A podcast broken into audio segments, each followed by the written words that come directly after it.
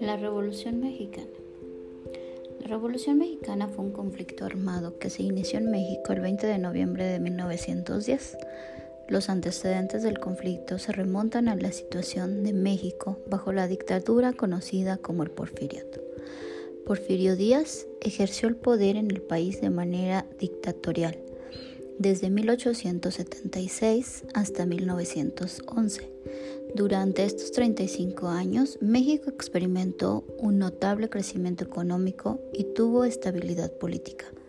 Pero estos logros se realizaron con altos costos económicos y sociales que pagaron los estrados menos favorecidos en las sociedades y la oposición política del régimen de Díaz durante la primera década del siglo XX estallaron varias crisis en diversas esferas de la vida nacional, que reflejaban el creciente descontento de algunos sectores con el porfiriato.